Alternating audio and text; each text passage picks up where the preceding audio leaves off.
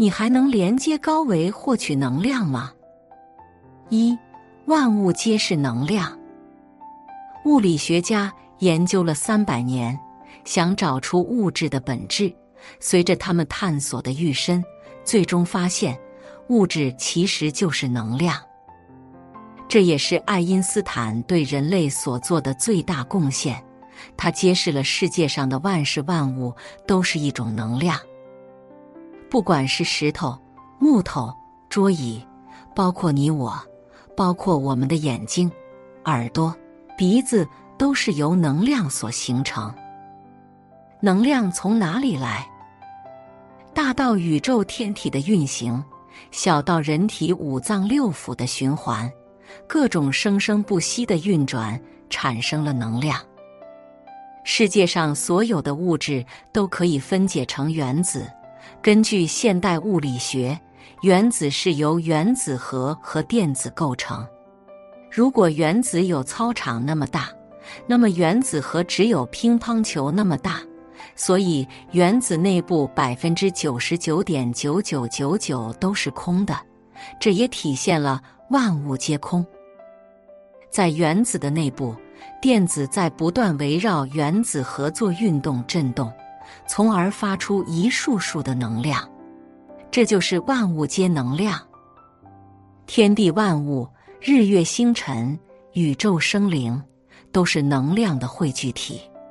这些能量并不是随便任意震动，震动都会产生能量场，从而进一步创造了物质世界。这也就是我们所能看到的各种实相。二，我们每个人都是一团能量。人肉体只是它的表象，它其实是一个敏感的能量场，无时无刻都在与外界进行着信息和能量的交换。人类无论是言行举止、站坐行卧，都是能量的运动与变化。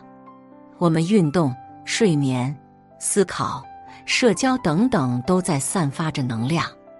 这让我们与外界、他人进行能量交换。人与自然、人与社会、人与他人都是息息相通、密不可分的。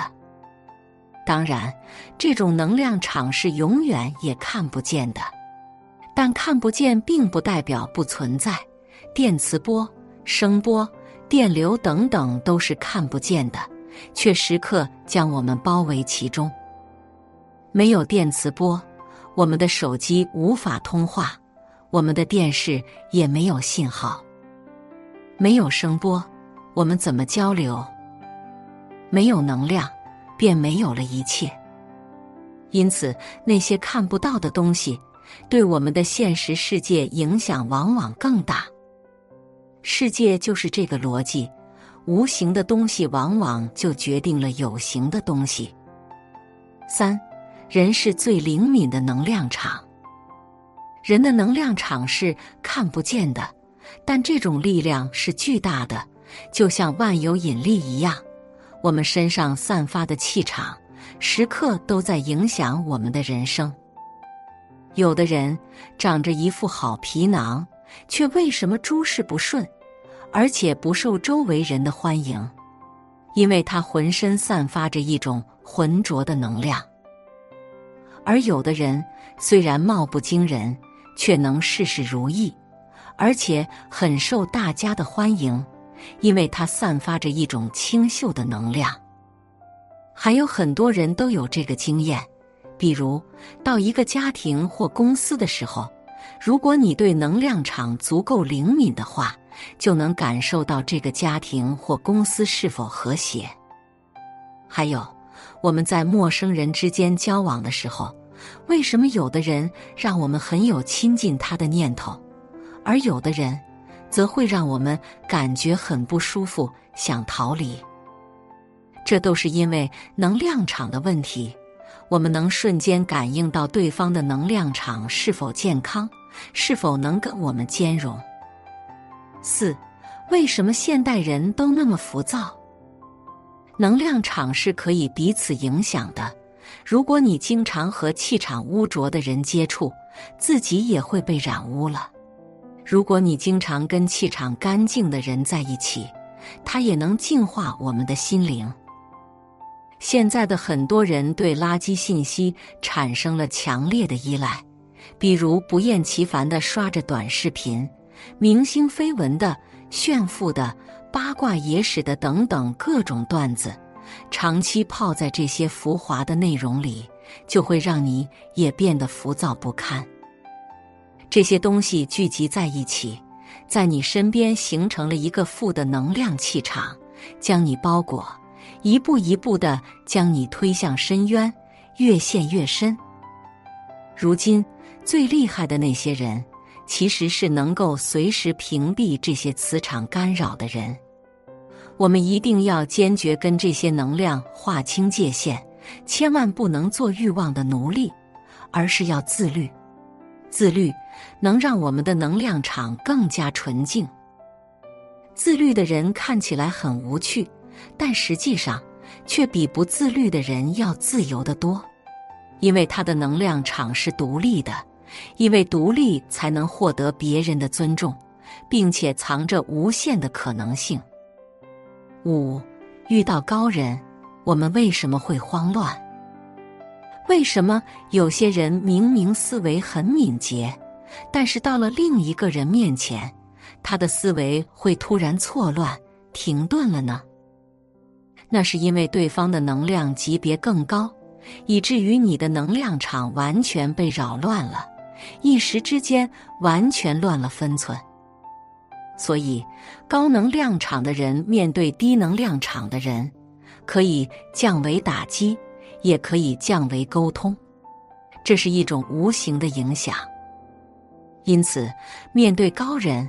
我们最好的办法就是将自己清空，承认自己的天真和无知，这就能让他们的能量流入我们身体，而不是故作高深或者充满戒备。六，放空身心，让高维能量流入身体。道家讲无，佛家讲空，这是为什么？他们都主张把自己的身心都空掉。让自己的气场变成零，或者不存在，这样就可以让高维能量流入自己的身体。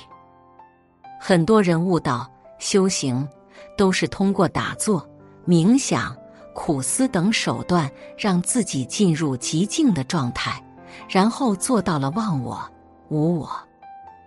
比如佛家的禅定，就是让自己身心处于高度安静的状态。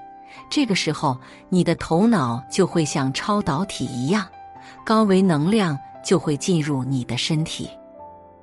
比如《道德经》里说：“致虚极，守静笃，万物并作，无以观复。”意思是把自己的身体调整到完全寂静的状态，然后就可以与万物运转的逻辑完全一致，从而参透世界的真相。七，古人如何接收高维能量？古代人的头发都是盘上去的，为什么要这样呢？其实这就像一个天线，目的是为了能够接收高维度的信息。还有一点也很有意思，我们经常在古装电视里看到一个现象：古代人读书学习的时候，头经常会晃来晃去。都是摇头晃脑的，为什么要这样呢？其实他们是在不停的找那个能接收到高维信号的点，就像我们小时候看的黑白电视一样，不清楚了就去摇天线，摇到那个最容易接受信号的位置，电视就清楚了。为什么今天科技越来越发达，人们反而越来越迷茫了？在古代，人们接受信息的渠道非常单一，基本上就是口耳相传或者看书学习，所以古人很容易让自己静下来，接收高维能量。而今天，我们早已被各种能量场包围，比如手机的、WiFi 的、广播的、电视的、高铁的、飞机的，每个科技产品。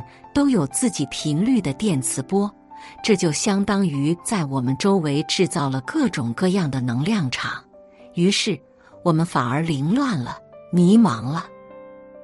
为什么古代人能够发现超越那个时代的智慧？就是因为他们周围没有信息屏障的干扰，所以他们很容易接受到高维度的智慧。我们现在看来不可思议的很多东西，就这样被他们发现并捕捉了。八，灵感的本质就是高维能量。初级的能量从食物中获取，高级的能量从智慧中获得，顶级的能量。从高维中获取，真正的高手都善于从高维吸收能量。有史以来，凡是能给世界带来重大贡献的人，基本上都是灵感获得的成就。人类的很多重大发明，往往都是来自于某一瞬间的灵感。比如，乔布斯就有禅宗的经历。他从小就喜爱研究东方神秘主义哲学，禅修不仅让他戒掉了大麻，丢掉了刚愎自用的性格，还让他成为天才。灵感的本质就是刹那间链接到了高维能量，这股能量，中国人称为道，儒家称为仁，瑜伽称为范，佛家称为佛性。这是一种融化万物的能量，能和万物和谐与共，不增不减；也是一种可以从无到有的创造力。这生命是光，可自照，亦可照人。九，每个人身上都有三把能量锁，把我们的高维能量牢牢锁住，让我们终身成为囚徒。第一把能量锁在手上。锁住的是我们的行为习惯，很多人恶习难改，终身都是同一个行为模式，在原地不停的打转和重复，固化的劳作，消耗光阴。与其说多活了一年，不如说把一天又重复了三百六十五次，每一天都是毫无意义的重复和反复。第二把能量锁。在头上锁住的是我们的思维模式。很多人的大脑都是一个固化的脑回路，每次遇到事情都会陷入老旧思维里，认知死循环在不停的重复运转，就是无法跳出自己的思维牢笼。思维打不开的人，永远无法突破现状。第三把能量锁在心上。锁住的是我们的心念，很多人一生都无法走出自己的执念，这种我执才是一个人最大的牢笼，这把无形的枷锁最难冲破。俗话说：“心生万法，心结打不开，会衍生各种问题。人很多病症的根结都在内心，走不出自己的执念，再高级的药都没有用。”这三把能量锁分别锁住我们的双手、大脑和内心。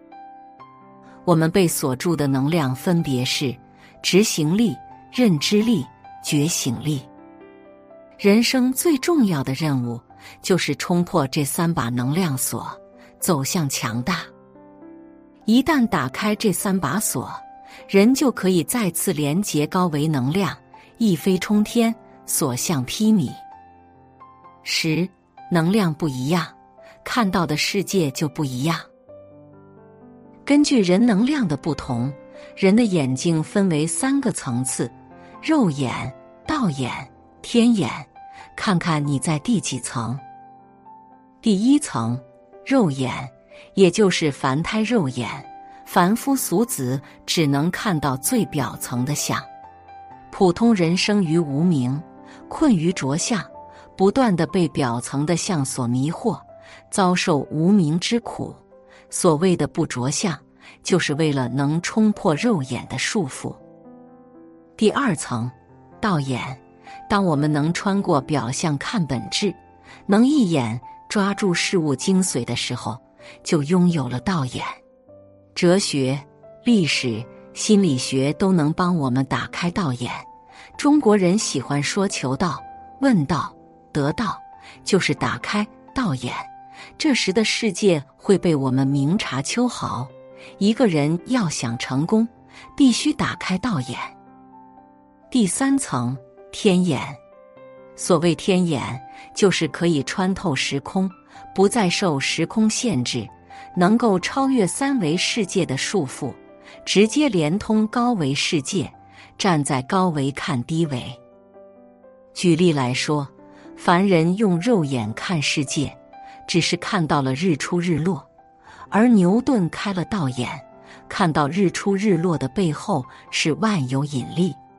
后来，爱因斯坦则打开了天眼，直接超越了现实的限制，看到了时空也可以弯曲，时间也可以被改变。绝大部分普通人一辈子都在用肉眼看世界，除非能迷途知返，否则。一辈子都走不出去认知的牢笼，苦海无边。但普通人是可以修炼出道眼的，只要不再困于术，潜心总结，勤于思考，就可以慢慢接近道心，打开道眼。这也是取得成功的根本。极少数人可以通过不断精进打开天眼。到那时，要获取荣华富贵是非常简单的事。只是这时的人对三维世界的物质和名利已不再有兴趣。他们看人类，就好像我们在看蚂蚁一样，每天都在忙忙碌碌、疲于奔命，生命却毫无意义。他们追求的是超越三维世界的轮回。能够安静的在高维世界里徜徉，这也是修行的意义。那么你的眼睛是第几层？十一，活出真我，才能连接到高维，获取高维能量。我们都知道，使命和天赋是我们通向真我的两大通道，也是链接高维世界的两大通道。因为这两样东西都是与生俱来的，是我们从前世带来的，唯有它们才可以链接到真我，链接到高维空间。一旦打开了这两大通道，我们就可以随时获取高维空间的能量，可以轻而易举的获取成功，并且能真正的看到真我，活出真我。心经里说：“照见五蕴皆空。”度一切苦厄，无眼耳鼻舌身意，无色声香味触法。意思是，当我们关闭了自己的六根，再去感知这个世界的时候，才能看到真实的世界，才能解除人生的痛苦。六根指的是眼耳鼻舌身意，这六根都是由本我和自我造成的。道德经里说：“五色令人目盲。”五音令人耳聋，五味令人口爽。所谓的五色、五音和五味，都是本我和自我造成的。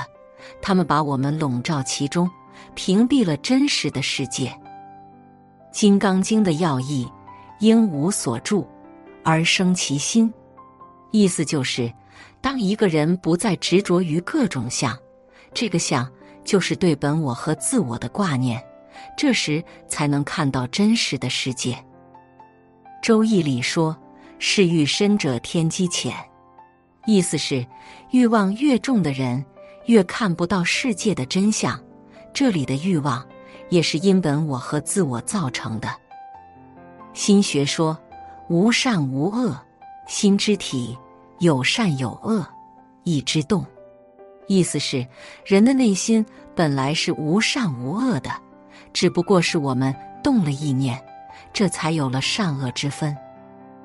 禅宗里说：“明心见性，见性成佛。”只要能够擦亮到自己的本心和真性，就可以成佛。这里的性和心，就是真性和本心，也就是真我。